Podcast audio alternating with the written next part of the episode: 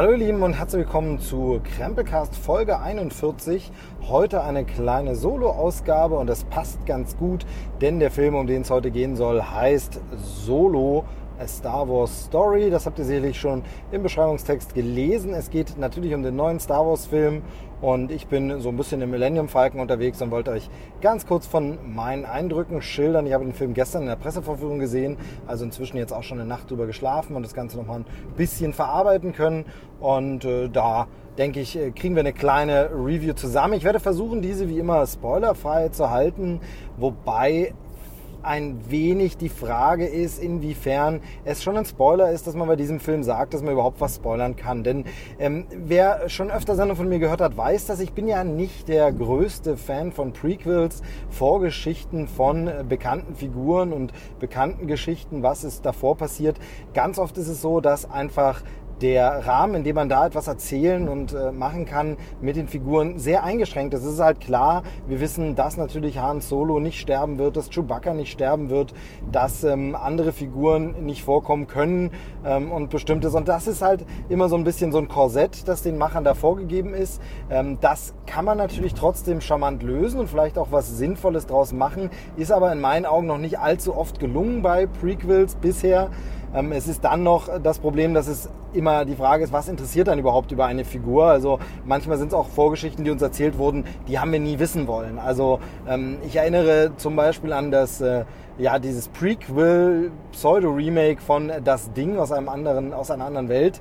Ähm, da erfahren wir, was auf der anderen Polarstation zuvor passiert ist. Und der Film ist gut gemacht und unterhält ganz gut, aber irgendwie hätte es die Geschichte halt auch nicht gebraucht. Also er erweitert den Film jetzt nicht wirklich sehr, gibt ihm jetzt nicht wirklich neue Impulse, dem alten Klassiker, sondern äh, ja, erzählt halt das, was man sich davor eh schon dachte. Oder um eben bei Star Wars zu bleiben, die ganze Vorgeschichte der sogenannten Prequel-Trilogie, Episoden 1, 2, 3, die die Vorgeschichte von Darth Vader, sein Entstehen äh, beleuchtet, ausführt. Und das sind so Sachen, dass ähm, entmystifiziert natürlich schnell auch gerade so ein Bösewicht, also Darth Vader, der gemeinhin als der fieseste, böseste Schurke im Filmuniversum, äh, in der ganzen äh, Filmwelt quasi galt, der wird da entzaubert, weil ich ihn plötzlich als Kind sehe, der äh, mit Jar Jar Binks rumblödelt äh, und der äh, C3PO, den tapsigen äh, Roboter, selbst zusammengebaut hat. Und das entzaubert die Figur und beantwortet Fragen, die man nie hat so wirklich wissen wollen und die man in der eigenen Fantasie vielleicht sogar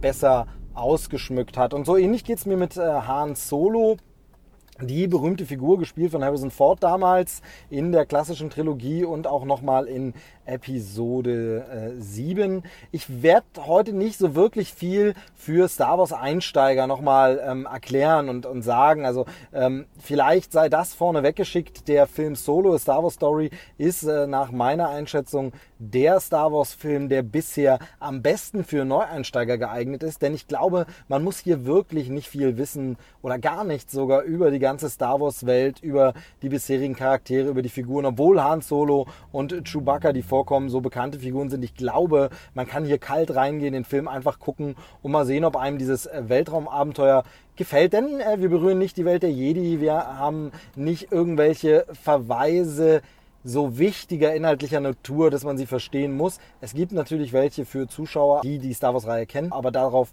kommen wir dann später. Jedenfalls Han Solo, genauso ging es mir vor diesem Film. Ähm, ich habe mich ehrlich gesagt nie gefragt, ja, wie hat er denn Chewie wirklich genau kennengelernt oder was hat er denn vorher gemacht? Denn das ist ja auch Teil des Mystischen und ähm, ich wollte jetzt nie unbedingt sehen, wie er äh, zur Schule gegangen ist oder ähm, wie er, ähm, ja, sag ich mal, äh, lesen und schreiben gelernt hat. Das macht jetzt der Film auch nicht, aber nur um es überspitzt darzustellen. Ich brauche sowas nicht unbedingt, also es war nie äh, etwas, das mich interessiert hat. So ähnlich ging es mir schon bei dem vorangegangenen Prequel-Film, dem Rogue One A Star Wars Story, der erzählt hat, was unmittelbar vor dem allerersten Star Wars Film Episode 4 passiert ist, wie die Rebellen in Besitz der Pläne des Todessterns gekommen sind und muss ganz ehrlich sagen, das hat mich noch nie vorher interessiert. Ich habe nie, war das so, Mensch, wenn dich mal was interessieren würde äh, aus der Star Wars Welt, was sollte man dir denn erzählen? Wo würdest du denn mal hingucken? War nie die Frage, oh, wie sind die eigentlich an diese Pläne gekommen? Weil das nicht wichtig ist, weil das ein Stück weit ein MacGuffin ist, weil das ähm, im Grunde nur Plot-Device ist, damit wir in die Handlung reinkommen und da ist es auch wirklich eigentlich egal, woher das kommt und äh, entzaubert dann Sachen und macht, lädt Dinge auch mit Bedeutung auf, die gar nicht so wichtig sind. Also so, so stehe ich zu Prequels. Ich finde die oft ähm, schwierig und äh, eine Schwierigkeit ist natürlich, dass man sich ganz oft auch einfach widerspricht. Bei aller Planung, bei allem Versuch es gleich zu machen, sei es in der Bildsprache, in der technischen Ausstattung und Modernität. Also ein großes Problem der Prequel-Trilogie von äh, Star Wars ist ja, dass alles viel moderner aussieht, die Raumschiffe, die Computeranzeigen etc., obwohl das Ganze halt vorher spielt und es keinen Sinn ergibt, warum man plötzlich Technik wieder zurückbaut. Ja, natürlich durch Krieg und Endzeit und eventuell kann man das irgendwie erklären, aber so richtig logisch ist es nicht. Und ähm, so ähnlich ist es halt ähm, bei Rogue One. Es gibt dann halt so ein paar Sachen, wo man sagt, ja, aber Moment mal, das sieht ganz anders aus und funktioniert nicht. Also ich bin skeptisch in äh, Solo reingegangen und gedacht, okay, brauche ich jetzt nicht. Ich war dem Film jetzt nicht feindselig äh, eingestellt und habe gedacht, okay, das willst du nicht sehen, wird eh alles blöd und das trotz der turbulenten Produktionsgeschichte. Also wir erinnern uns die Regisseure ähm, Lord und Miller, ich glaube äh, Christopher Miller und Philip Lord oder andersrum. Die haben äh, den Lego-Movie gemacht, die haben äh, 21 Jump Street, diese Komödien-Kino-Adaption gemacht. Beides ansehnliche, unterhaltsame Filme. Die sollten jetzt den Star Wars-Film machen und äh, zwischendrin gab es dann kritische Stimmen. Das erste Material wurde gesehen. Angeblich wäre es zu comedyhaft, ach, Überraschung, geworden und... Ähm, ja, man will doch das lieber nicht so machen, hat sie dann quasi entlassen. Sie tauchen jetzt am Ende des Films immer noch als Executive Producer auf. Ich denke, dass man so einen Credit einfach bekommt, wenn man eine bestimmte Arbeit reingesteckt hat in einen Film. Also dann kommt man wahrscheinlich nicht drum herum, dass dieser Credit dabei ist, außer man will nicht genannt werden, aber da geht es dann auch um Gelder. Oder aber es bedeutet wirklich, dass man sich ja doch mehr im Guten geeinigt hat als gedacht. Ähm, man hat sie, wie gesagt, entlassen und hat sich dann für Ron Howard entschieden als Regisseur. Ein Regisseur, der tatsächlich viele bekannte und sehr erfolgreiche Filme gemacht hat, dem man aber immer ein bisschen nachsagt, dass er eine ja, so ein, so ein Handwerker ist, ne? der äh, Sachen erfüllen kann, der was umsetzen kann, ähm, das auch ansehnlich, aber der nicht wirklich eine Handschrift hat, wie jetzt zum Beispiel ein Steven Spielberg oder David Fincher oder so, um jetzt mal in eine ganz andere Richtung zu schießen. Aber auf jeden Fall ähm, hat man sich für den entschieden. Ähm, ja, es hieß gerüchteweise, dass 70 Prozent des Films neu gedreht wurden. Ähm, wie es da zu diesen Missverständnissen kommen konnte, weiß man nicht so richtig. Also bei äh, Marvel, das ja auch von Disney produziert wird, also die Marvel-Filmreihe, da hatte man zuletzt mit äh, ja, Thor Ragnarok, Thor Tag der Entscheidung, dem dritten Torfilm, sich entschieden, einen anderen Weg zu gehen und den wirklich ein bisschen comedyhaft zu machen, obwohl das die bisherigen Filme nicht waren. Und es passte auch, denn die Marvel-Filme sind alle von der Tonalität immer wieder ein bisschen anders, sind immer wieder in eine neue Richtung gegangen und haben was ausprobiert. Dort funktionierte das auch. Das kennt man auch in den Comics. Bei Star Wars ist Disney da wohl ein bisschen behütender oder aber es ist äh, Lucasfilm-Chefin Kathleen Kennedy, die dann sagt, nee, nee, nee, das machen wir aber mal nicht, obwohl Star Wars ja offen ist für Comedy. Also man kennt Robert Chicken, die Comedy-Parodien auf Star Wars, man kennt äh, Family Guy, Parodien auf Star Wars, man kennt die Star Wars Lego-Geschichten, die lustig sind. Also da ist ähm, ja Star Wars normalerweise auch offen für humoristisches, aber in der Haupttimeline will man das wohl nicht. Und äh, wenn die Gerüchte so stimmen, dann war eben hier der zu hohe Comedy-Faktor das Problem im äh, fertigen Film hat man das Gefühl, ein, zwei Witze könnten noch von Lord und Miller stammen. Die tragen so ein bisschen ihre Handschrift, aber kann dann auch Zufall sein und man will das daran interpretieren. Und in Wirklichkeit ist es überhaupt nicht so. Aber auf jeden Fall waren sie raus. Ron Howard hat es gemacht. Das erkennt man. Ich habe vorhin gesagt, es gibt keine Handschrift, aber an einer Stelle erkennt man es. Ron Howard baut eigentlich immer ein Cameo seines Bruders Clint Howard ein, den habt ihr schon mal gesehen, der hat ein wirklich sehr markantes Gesicht, ähm, wirklich ein bisschen, ich meine es gar nicht böse, aber ein bisschen verschroben sieht aus, spielt auch meist schrullige, skurrile Nebentypen, meist ist es aber ein Cameo, manchmal ist er auch mal der Bösewicht für den ganzen Film, aber auf jeden Fall Clint Howard habt ihr garantiert schon mal gesehen und äh, der tritt auch hier in einer ganz, ganz kurzen Szene wieder auf und da weiß man spätestens, okay, die Szene hat auf jeden Fall ähm, Ron Howard neu gedreht. Man weiß es außerdem noch in den Szenen mit ähm, äh, Paul Bettany, den ich ja sehr, sehr mag. Den haben wir zuletzt gesehen als Vision in Marvel und ähm, er spielt jetzt hier wirklich den Gegensatz des Ganzen, nämlich hier ist er ein Bösewicht, überhaupt nicht so lieb wie Vision und der kam erst, äh, soweit ich das äh, weiß, also das ist jetzt so ein bisschen angelesenes Halbwissen,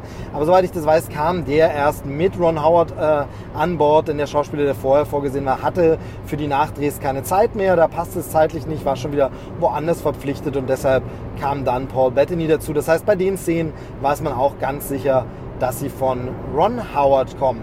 Genau, also ähm, steigen wir ein in äh, Solo Star Wars Story. Also wie gesagt, wer Star Wars bisher nicht kannte, kann hier mal reingehen und den sich angucken und dürfte, glaube ich, alles äh, verstehen. Das würde mich zumindest mal interessieren, wer das macht.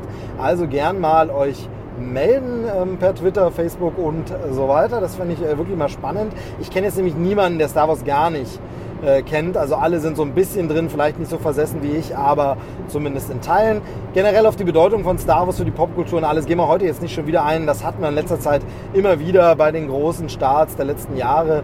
Äh, jetzt gibt es ja Krempelcast auch schon eine Weile und da kam das Star Wars-Thema auch immer wieder mal. Und äh, ja, das äh, kann man auch im Netz immer mal nachlesen. Also äh, ich habe gerade eben für meinen Hauptjob einen Artikel nochmal geschrieben, wo nochmal zusammengefasst ist, wann spielt eigentlich welcher Film in welcher Reihenfolge, wo ist die Chronologie, wie sind die erschienen.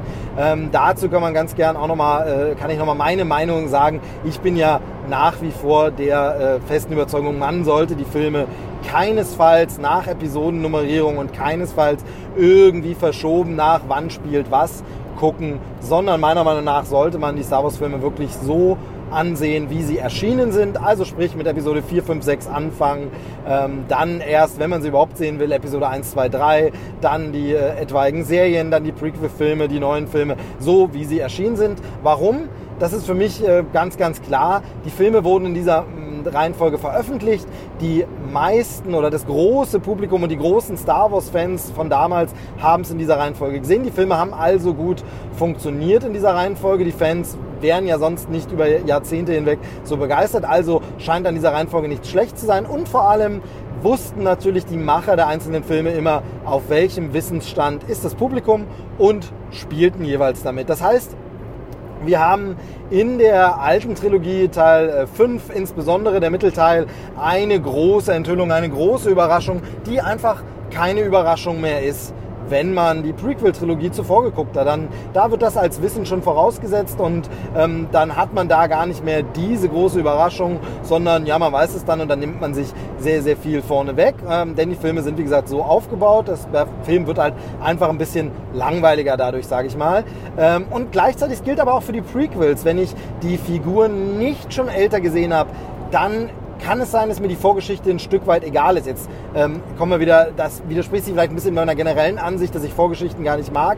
Aber wenn schon eine Vorgeschichte, dann ja doch eben unter der Prämisse, okay, ich weiß, was der Typ später mal treibt und jetzt gucken wir mal, was hat er denn davor gemacht. Das finde ich mal ganz spannend, wenn ich es spannend finde. Wie gesagt, ich bin da nicht so ein großer Fan, aber es ist immer noch spannender als, ja, ich weiß gar nicht, was das für ein Typ später mal wird und die Geschichte ist dann eigentlich gar nicht so interessant, weil er hat eine normale Kindheit und seine Kindheit ist nur deshalb spannend, weil ich weiß, was später mal aus ihm wird. Das hat ja Star Wars tatsächlich so im Poster-Marketing damals äh, zugegeben, denn es gab da dieses berühmte, coole Poster von Anakin, dem kleinen Jungen auf Tatooine, der ähm, ja da eben rumstand und äh, sein Schatten, äh, den er warf, der war schon die Silhouette von Darth Vader. Also da war schon ganz klar, dieser Film ist interessant, weil wir wissen, das wird mal Darth Vader. Und, ähm, und so sehe ich das eben auch. Und von daher ähm, bin ich der Meinung, also in dieser Reihenfolge, deshalb, wer Star Wars kennt oder der, wer einsteigt, steigt erstmal so rum ein und guckt dann das. Solo bildet jetzt ein bisschen eine Ausnahme, weil der, wie gesagt, meiner Meinung nach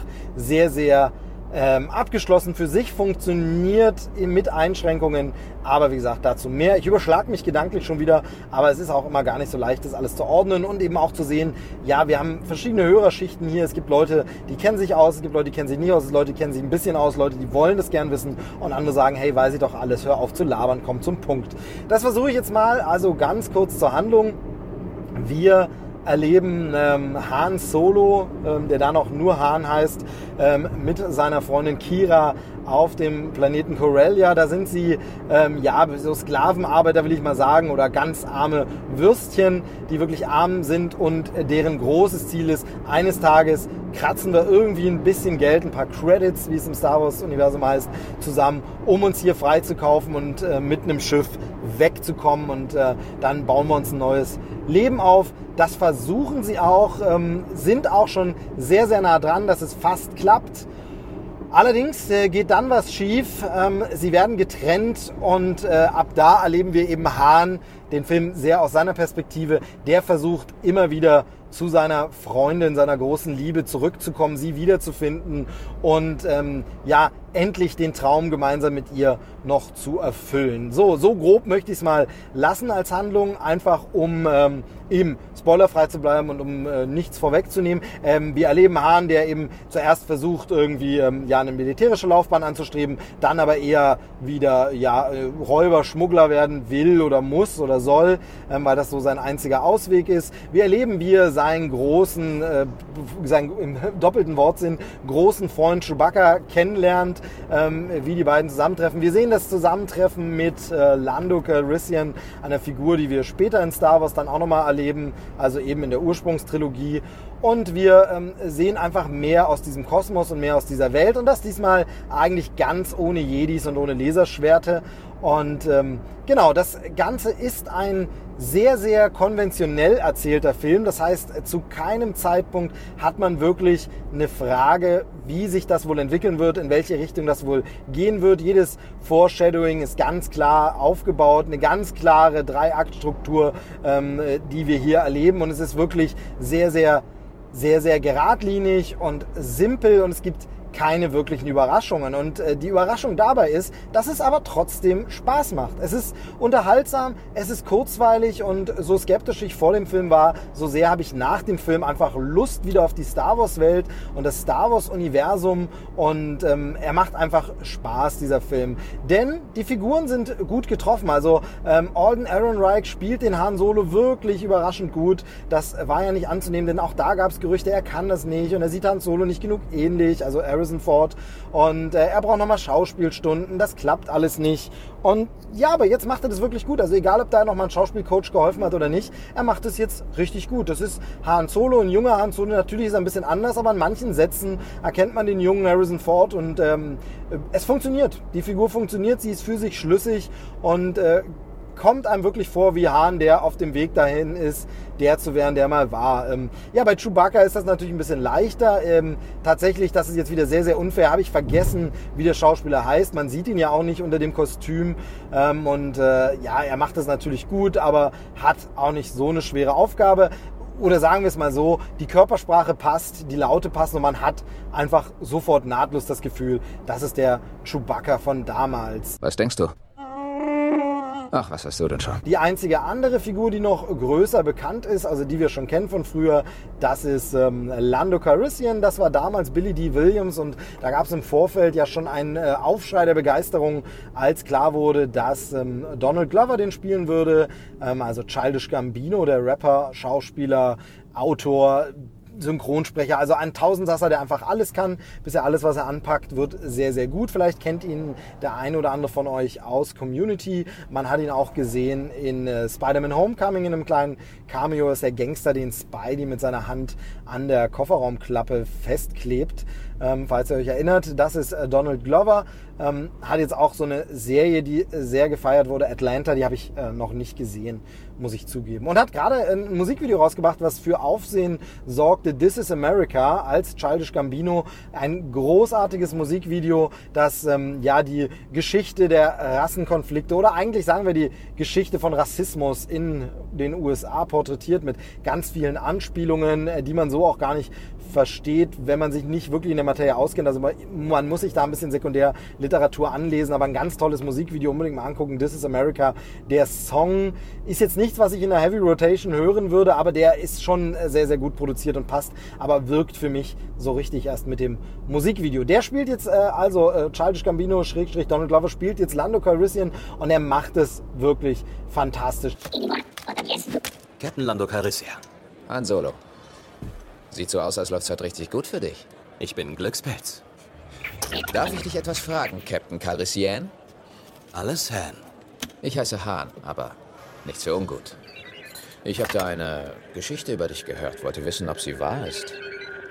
Einfach alles, was du über mich gehört hast, ist wahr. Die Figur ist ja, humoristisch angelegt, ist so ein bisschen so ein Hans Dampf, so ein bisschen Tausendsasser, man weiß nicht genau, Hochstapler oder aber doch wirklich ein erfolgreicher Typ. Ähm, das macht er sehr, sehr gut, bringt da die nötige Selbstironie, die nötige Selbstüberschätzung, Arroganz rein. Arroganz ohne, ja, unsympathisch überheblich zu wirken. Also eine ganz tolle Figur und äh, wertet den Film krass auf. Und so ging es mir mit allen Nebenfiguren. Also da haben wir einmal Kira, das ist eben die Freundin von Han Solo, ähm, sowohl hübsche Frau als auch taffe Braut. Ähm, femme fatale möchte man so ein bisschen sagen, denn das Ganze ist ja so eine Gangstergeschichte, ähm, in der auch eben äh, diese Frau eine wichtige Rolle spielt. Ob das der äh, Tobias Beckett heißt er ja, Tobias Beckett, ähm, sehr, sehr seltsam, da so ein Name, der irgendwie äh, auf dem ersten Moment ein bisschen deutsch klingt, aber wird eben englisch ausgesprochen. Tobias Beckett, gespielt von Woody Harrelson, den wir ja zuletzt gesehen haben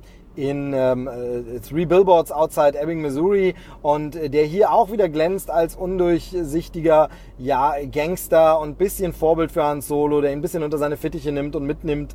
Ähm, Tobias Beckert sehr, sehr gut. Wir haben die ähm, äh, Rebellen oder es sind noch keine Rebellen, aber die Widerständler um Enfys Nest, auch die sehr, sehr gut porträtiert mit ihren Masken und Kostümen.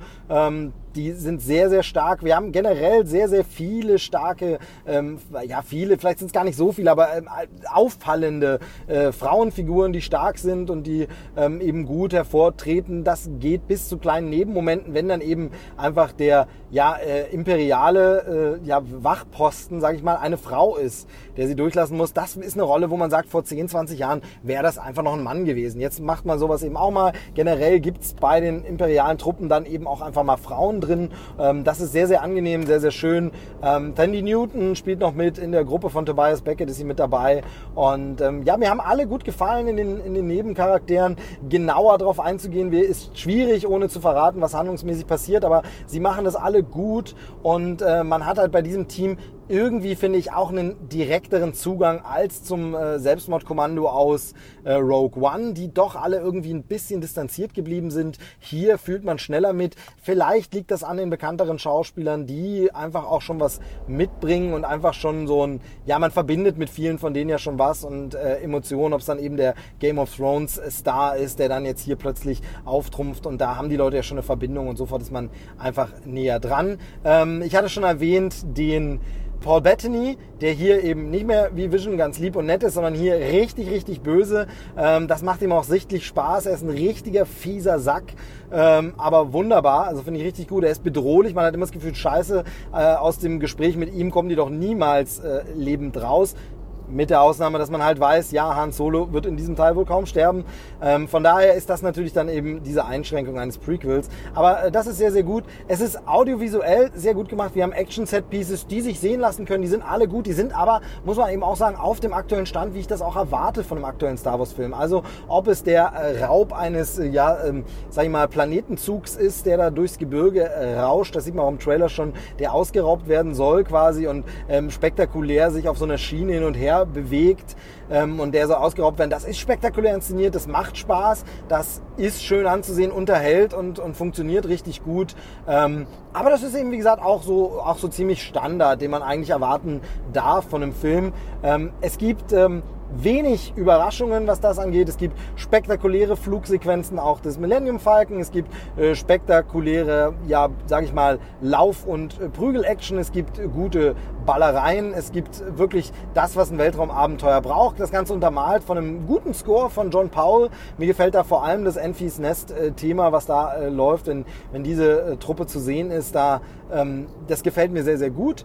Ähm, aber auch so die Anleihen natürlich an das klassische Star Wars-Thema und Han Solo-Thema, die äh, sind wirklich gelungen. Also John Paul macht es, macht es richtig gut. Ich glaube nicht, dass er jetzt unbedingt ganz krasse neue Impulse setzt, wo man sagt, das Ding, äh, wow, erinnert euch noch daran, wie jetzt äh, eben bestimmte Themen von John William wie Race Theme oder Duel of the Fates oder so, die da mit Teilen eingeführt wurden, wo man sagt, ach krass. Aber das hat Rogue One ja auch nicht gehabt. Ne? Also man erinnert sich jetzt nicht an das eine krasse geile Thema von Rogue One, außer vielleicht das Hauptmotiv, was eine Variation unseres Star Wars Themas war, so ein bisschen damit ironisch gebrochen hat. Und äh, so ähnlich ist das eben hier auch. Ähm, gibt da Anklänge an den passenden Stellen. Das ist sehr, sehr gut. Ein schöner Score, den ich mir definitiv ohne Film nochmal anhören werde.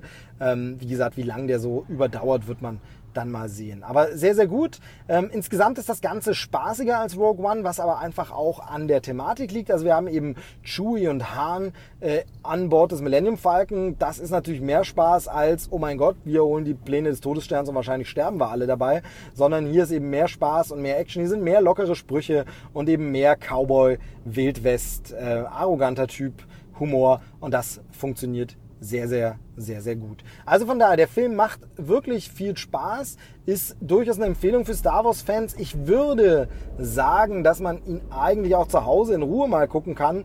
Aber es wird auch Elemente dieses Films geben, über die wird wahrscheinlich im Netz heiß diskutiert werden, über die wird gesprochen werden. Die werden noch Thema sein und die werden uns eine Weile begleiten. Und deshalb denke ich, jeder Fan, der da ungespoilt sozusagen, ohne Spoiler reingehen will, der sollte zusehen, dass er ins Kino kommt und den Film schnell guckt. Aber das macht wahrscheinlich sowieso jeder Fan. Aber der Letzte, der vielleicht noch überlegt hat, ah, lasse ich den mal aus jetzt und ich bin ein bisschen übersättigt. Nee, macht's nicht. Ihr habt Spaß, ihr kommt in der Star Wars Welt an und ihr werdet nicht enttäuscht. Sie haben unsere Figur Han Solo nicht kaputt gemacht. Ob man die Vorgeschichte braucht, entscheidet jeder für sich. Aber wenn man sie sieht, macht er wirklich nichts kaputt und schadet nicht und ist jetzt auch noch nicht so schlimm. Es gibt einen einzigen Punkt, den ich äh, vielleicht ein bisschen äh, ja, in Anführungsstrichen problematisch sehe und damit spoil ich nichts, weil es wirklich, wie gesagt, gleich am Anfang ist.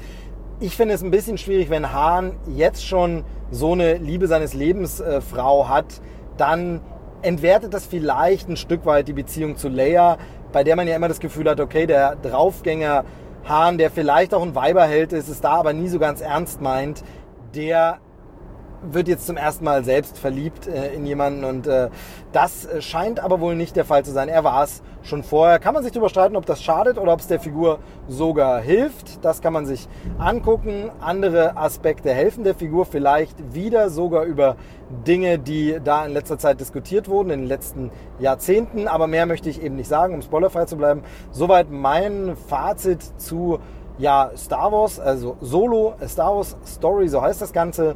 Und ähm, ich sag mal, Daumen hoch, alles gut gemacht, die Produktionsquerelen nicht mehr zu spüren und ein guter Film, den man sich getrost angucken kann. Und äh, wie gesagt, nehmt ruhig mal eure Nicht-Star Wars-Fan-Freunde mit und dann sollen die mal sagen, was die gucken. Es ist ein aktueller Blockbuster, der ähm, wirklich, wirklich grundsolide ist und richtig gut. Hat man von Ron Howard so gehofft und haben wir so bekommen. Genau, das soll es auch schon gewesen sein in diesem, mit diesem Solo-Flug. Ähm, ja, genau. Es gibt noch eine Sache, die ich anmerken will. Es gibt wieder mal ein Gewinnspiel. Ja, die Freunde von Disney, Lucasfilm und Friendly PR, die haben äh, was zu äh, bereitgestellt zu verlosen. Es gibt äh, unter anderem einen coolen Rucksack zu gewinnen zu Hans Solo und zwar auf dem äh, Twitter-Account von äh, Krempelcast machen wir das Ganze diesmal. Da äh, bitte ich euch doch einfach zu twittern. Also es wird auch nochmal ein Posting dazu geben, da wird es nochmal genauer erklärt. Twittert doch einfach mal kurz mit dem Hashtag Solo und dem Hashtag Krempelcast. Was euch an Han Solo mal interessieren würde an Vorgeschichte. Also welches dunkle Geheimnis aus Han Solos Vergangenheit würde euch denn interessieren? Oder was erhofft ihr euch, was der Film euch endlich erzählt? Welche Frage er endlich beantwortet über Solo, die ihr schon immer mal wissen wolltet, warum ihr dieses Prequel braucht? Das Ganze könnt ihr vollkommen ernst nehmen. Ihr könnt es aber auch gern mit einem Augenzwinkern, bisschen ironisch beantworten. Vollkommen egal unter allen, die mit twittern, eben mit dem Hashtag Solo und dem Hashtag Krempelcast die, ja, äh, die sind im Verlosungstopf und dann gibt es ein Fanpaket ähm, von äh, Solo zu gewinnen für euch. Wird dann ausgelost. Das Ganze läuft, ähm, ja, sagen wir mal, bis zum 25. Mai, da ist dann Solo gerade frisch gestartet, startet am 24. der Film und dann äh, ist er gestartet, denn dann macht es ja keinen Sinn mehr zu sagen, was ihr gerne vom Film sehen wollt, wenn der Film dann schon draußen ist und ihr es schon sehen könnt. Also sagen wir 25. Mai abends um 20 Uhr. Da ist das Ganze zu Ende. Bis dahin bitte twittern und kommentieren. Was möchtet ihr von Han Solos Vorgeschichte unbedingt mal wissen? Äh, ob jetzt in dem Film oder in einem nächsten Film, den es vielleicht ergeben wird. So, das soll es gewesen sein mit diesem kurzen kleinen äh, Flug. Äh, danke, dass ihr mit an Bord wart hier in meinem kleinen Millennium Falken äh, und wir hören uns dann bei der nächsten Ausgabe wieder. Wahrscheinlich dann mal wieder mit ein bisschen mehr bunteren Themen. Jetzt waren es immer sehr viel monothematische Sendungen, aber es kommen eben die großen Titel auch Schlag auf Schlag und ähm, die sollen natürlich hier Beachtung und Berücksichtigung finden. Es interessiert ja auch viele und von daher sei es auf diese Art und Weise abgehandelt. Wir hören uns wieder, wenn ihr mögt. Macht's gut. Tschüss, sagt der Movie Steve. Ich dachte kurz, wir wären in Schwierigkeiten, aber alles in Ordnung. Alles gut.